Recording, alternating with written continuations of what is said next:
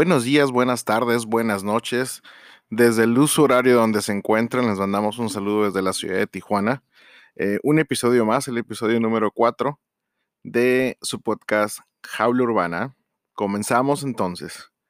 Bien, este va a ser un tema bien interesante porque em, afortunadamente tiene ya, digamos, unos cuatro años en donde han cesado estos ataques terroristas en Europa principalmente, pero nunca nos han dicho o nos hemos enterado de cuál es el origen de la palabra terrorismo y en sí del movimiento como tal. Em, es lo que vamos a ver el día de hoy y espero les interese. Estén interesados y se queden escuchando hasta el final porque la verdad está bastante interesante. Y bueno, comenzamos entonces. Em, el terrorismo en sí viene desde Francia, en la época del reinado del terror, que es lo que ellos le llaman, o simplemente terror en francés, que es la terror, por así, disculpen mi francés. Pero fue un periodo de 11 meses durante la Revolución Francesa, eh, suscitado en la época de los jacobinos, cuando empezaron a emplear la violencia, incluyendo ejecuciones en masa con la guillotina fue en la época de la guillotina, para ser más precisos, con el fin de intimidar a los enemigos del régimen jacobino, y así obligaban a la obediencia del Estado. El número de muertos accede aproximadamente a 40.000 y entre los muertos se encuentran el famoso Luis XVI, el rey, y María Antonieta. Este reinado de terror acabó el 28 de julio de 1794 cuando Maximiliano Robespierre fue ejecutado en la guillotina por otros miembros de la Convección Nacional Francesa. Los jacobinos a veces son mencionados como terroristas. La palabra terrorismo fue utilizada y marcada por primera vez para mencionar las acciones que ellos hacían. Algunos eruditos modernos, sin embargo, no consideraban en sí que el reinado como tal del terror sea en sí el terrorismo, en parte porque se llevó a cabo por el Estado francés. Posteriormente, lo que se le conoce como terrorismo moderno está asociado con el terror de Estado y el reinado de terror en la misma Francia. No nos hemos salido todavía de ese territorio, ¿eh? seguimos en Europa todavía. Hasta mediados del siglo XIX, cuando el término comenzó a ser asociado con grupos no gubernamentales, el anarquismo, a menudo en liga con el creciente nacionalismo, fue el más destacado de los de, perdón, de las ideologías vinculadas con el terrorismo. Los ataques por parte de diversos grupos anarquistas condujeron al asesinato del zar Nicolás II de Rusia y del presidente estadounidense Abraham Lincoln. Ya nos ubicamos más o menos, ¿verdad? En la época. Con Abraham Lincoln tenemos. En el siglo XIX fueron desarrollados los explosivos, la integración global alcanzó niveles sin precedentes y a menudo los movimientos políticos radicales se hicieron de muy alta influencia. A menudo de estos grupos utilizaban explosivos para provocar pánico en los ciudadanos y darse a notar. Una de las características del terrorismo moderno es la imposición de una violencia impersonal en donde media un artefacto. En los últimos años, una nueva forma de terrorismo ha empleado como blanco de su violencia espacios de consumo masivo y espacios de recreación, como ya lo hemos escuchado anteriormente, que atacan plazas, atacan centros comerciales, estacionamientos, parques, lugares donde hay mucha concentración de gente de todas las edades.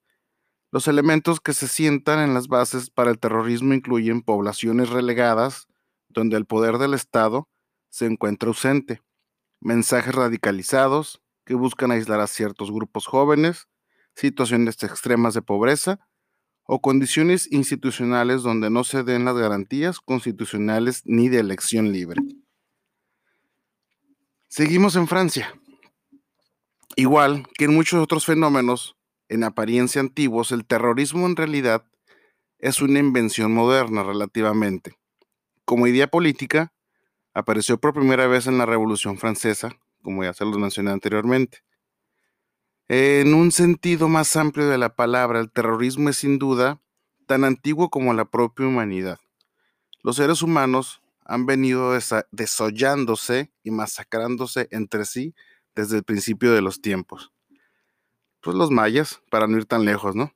Este, la sangre siempre ha estado de por medio para lograr muchos objetivos entre, entre comunidades. En un sentido así más específico del término, el terrorismo se remonta incluso a épocas anteriores de la modernidad, cuando el concepto de lo sagrado ve la luz por primera vez y la idea del terror, por inverosímil que resulte, ¿eh? está estrechamente ligada a este ambiguo concepto. Es ambiguo porque la palabra, como ejemplo, la palabra sacer puede significar tanto, entre comillas, digamos, bienaventurado, como maldito. Y en las civilizaciones antiguas hay variedades de terror que son al mismo tiempo creadoras y destructivas, vivificantes y mortíferas. Lo sagrado es peligroso y debe guardarse en una jaula, como nos lo enseñó la iglesia, o la Biblia, por así decirlo. Mejor que, que en una urna de cristal. La afinidad entre el terror y lo sagrado puede resultar singular e incluso ofensivamente irrelevante para el terrorismo de nuestros días. Arrancarle a alguien la cabeza en el nombre de Alá, misericordioso, o quemar vivos a niños árabes? Híjole, por la causa de la democracia no tiene particularmente nada de santo, eso es no tener madre. Sin embargo, no se puede comprender de todo la idea de terror sin comprender también este curioso doble filo. El terror nace como idea religiosa, que es lo que continúa siendo en realidad hoy día gran parte del terrorismo y la religión se ocupa por entero de capacidades profundamente ambivalentes que son al mismo tiempo arrebatadoras y aniquiladoras. Y repito, analizar los motivos y, los objetivos de los terroristas no implica para nada justificar o aprobar sus actuaciones. Lo que sí implica es poder analizar y entender por qué es su origen, por qué logran reclutar a sus miembros, que no suelen hacerlo por dinero ¿Y por qué actúan de esta forma? La actual lucha contra el terrorismo está totalmente dirigida hacia los síntomas visibles del terrorismo. Y solo aquel terrorismo que afecta a los intereses de Occidente, con cada bombardeo, con cada misil, con cada asesinato llamado selectivo, con cada apoyo a un régimen represor, se da un nuevo oxígeno a los grupos terroristas. En el ámbito psicológico, que es lo que más se me hace interesante, porque hay, hay un perfil psicológico para los reclutadores. El daño que causa a la persona o a, la sociedad, perdón, el aspecto psicológico se convierte en uno de los espacios más sensibles dentro de las consecuencias del terrorismo. En los años 70, el psiquiatra vienés Friedrich Hacker señaló que el terrorismo es la imitación y aplicación de los métodos de terror, por lo al menos en principio, de los débiles, los desaparecidos, los desesperados, que ven en el terrorismo el único medio de conseguir que se les tome en serio y se les escuche. Este concepto está más enfocado en las guerrillas locales que surgieron a mediados del siglo XX en países como Guatemala, el Salvador, Nicaragua, Colombia, resultado del descontento social con la clase política, aduciendo un desequilibrio social como causa de su alzamiento. El terror es, en gran parte, un hecho expresivo, donde el observador puede constatar que el acto violento implica un significado más amplio que sus partes integrantes. Precisamente, la relativa eficacia del terrorismo deriva de esa naturaleza. Mostrando la debilidad de la estructura social, los insurgentes lo demuestran, no solo en su propia fuerza y la debilidad de los gobernantes, sino también la impotencia de la sociedad para apoyar a sus miembros en circunstancias tan críticas. La intención aquí sería causar un impacto mediático a través de lo cual la sociedad entre el pánico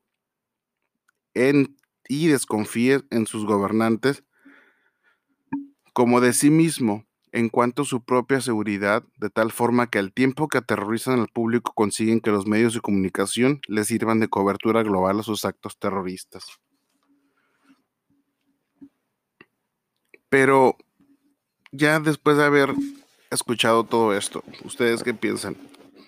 ¿Existe alguna justificación para los terroristas? Por supuesto que no. Ni de broma se piensa eso, no existe ninguna. Explicaciones sí, muchísimas. Los atentados, sobre todo cuando son vividos de cerca, provocan una sensación de estupefacción. No lo podemos entender.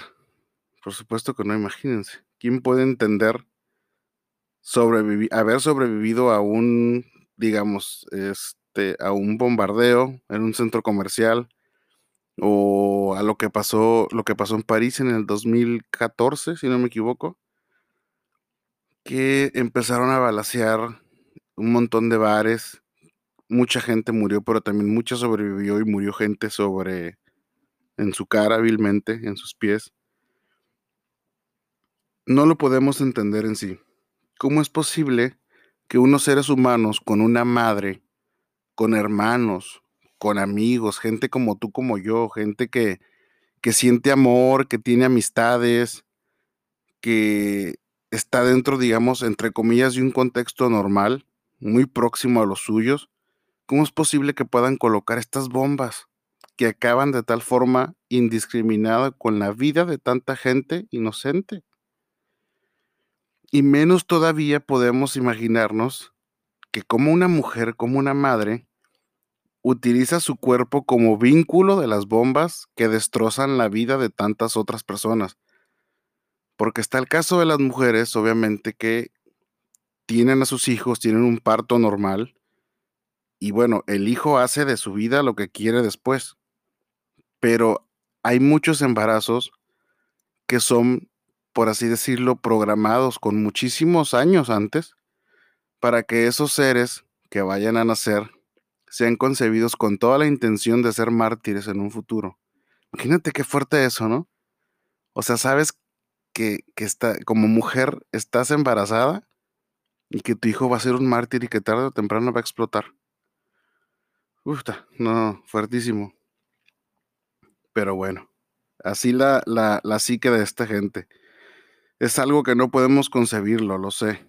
Y por ello es fácil también a veces hablar de estas personas de una forma pues tan despectiva que no les otorga la personalidad que se merezcan porque no la tienen, ni motivos. Son atentados bestiales, como me los pongas, hechos por bestias, criminales sin razón, psicópatas, locos, terroristas.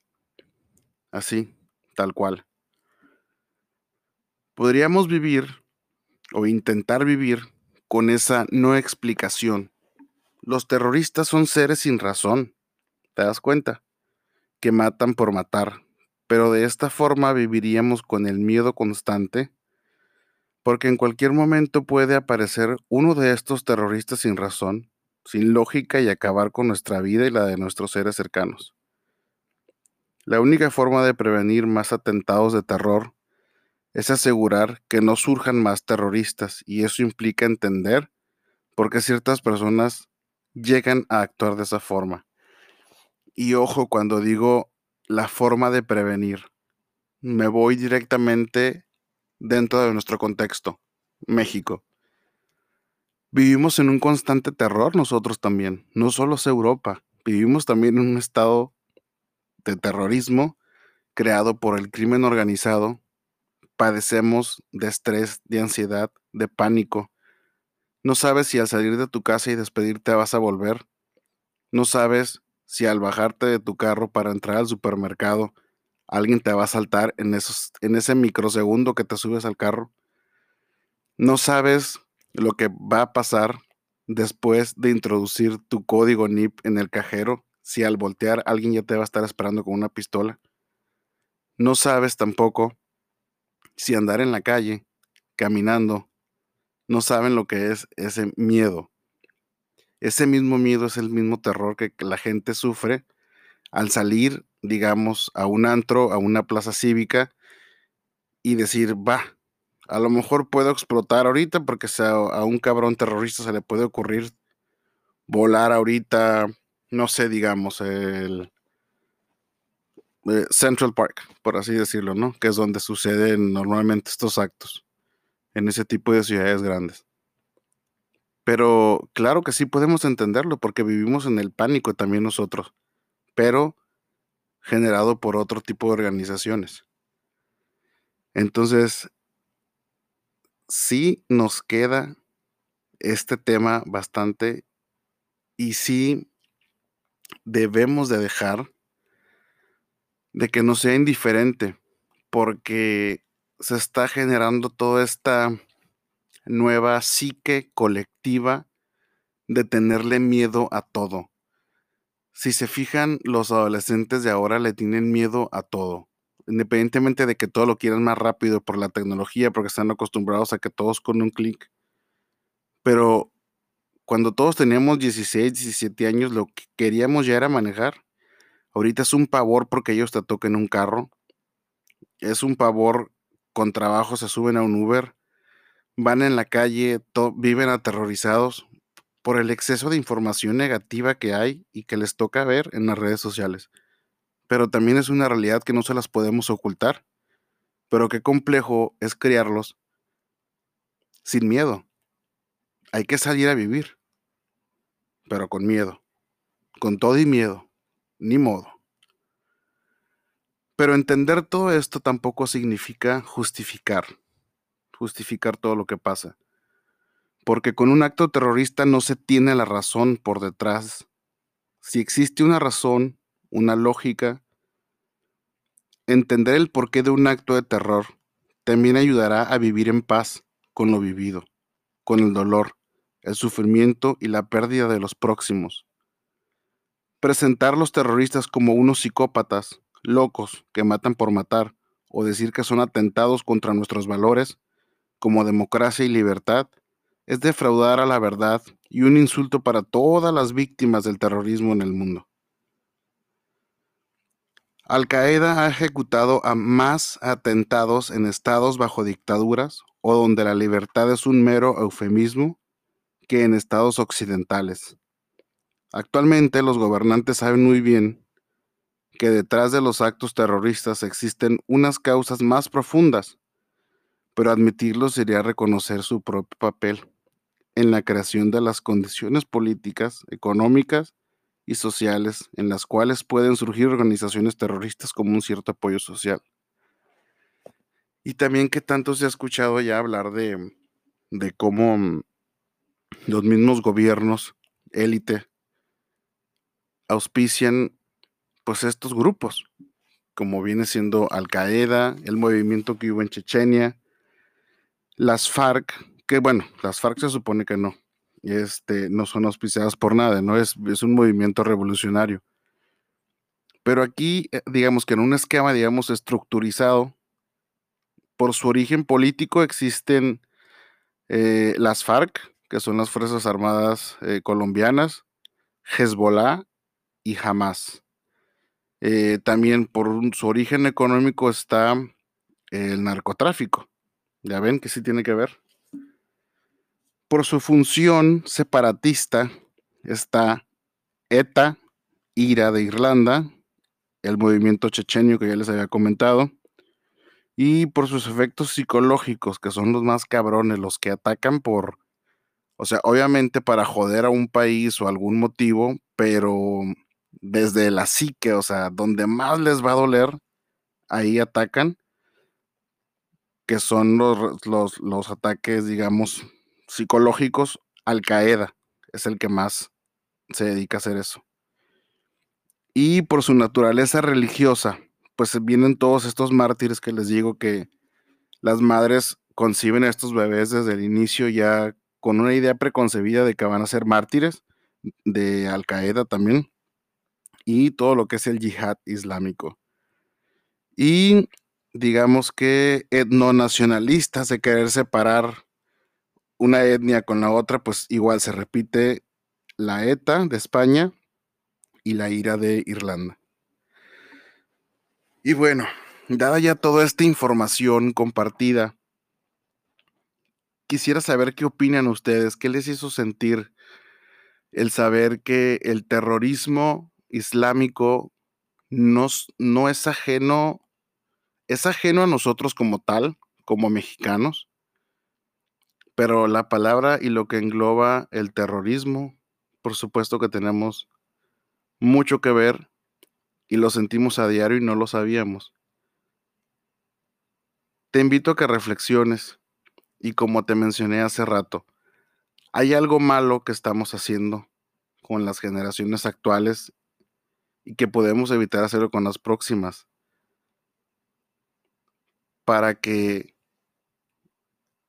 no estén psicológicamente tan tormentado, tormentado, no tormentosos, sino torturados y bombardeados por tanta exceso de información que les genera una falta de, de criterio y cualquier cosa que le digan a esos niños se los creen y terminan siendo narcos y terminan siendo tiradores y terminan siendo sicarios, violadores, todo por dinero o todo por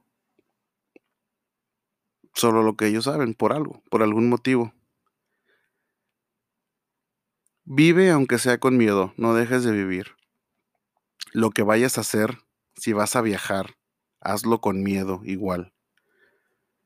Te toque donde te toque, sí, es verdad, pero siempre cuídate y toma tus precauciones. Que nada de lo que quieras hacer te detenga por esto que acabas de escuchar, que te haya hecho reflexionar y sacar, digamos, ahora no voy de viaje aquí y allá porque vaya a pasar algo.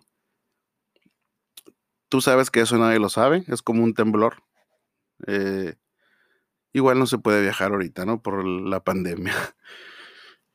Pero sí me hace muchísimo ruido a mí todo este tema. Y les agradezco estos más de 20 minutos de haberme escuchado. Les pido de favor que compartan la página del podcast Jaula Urbana. Si hay algún episodio hasta ahorita, este es el número 4 que les haya gustado, hagan el favor también de compartirlo. Síganme en las redes sociales. En Facebook estamos como Jaula Urbana Podcast. En Instagram estamos como jaula-urbana. Y estamos en, en, anchor.fm diagonal jaula-medio urbana.fm. Y ahí mismo pueden encontrar un enlace donde pueden hacer clic y mandarme mensajes de audio y así poderlos integrar si gustan al siguiente podcast o leerlos como sus comentarios. Les agradezco por su tiempo y nos vemos en el episodio número 5. Esto fue Jaula Urbana. Buenas noches, muchísimas gracias.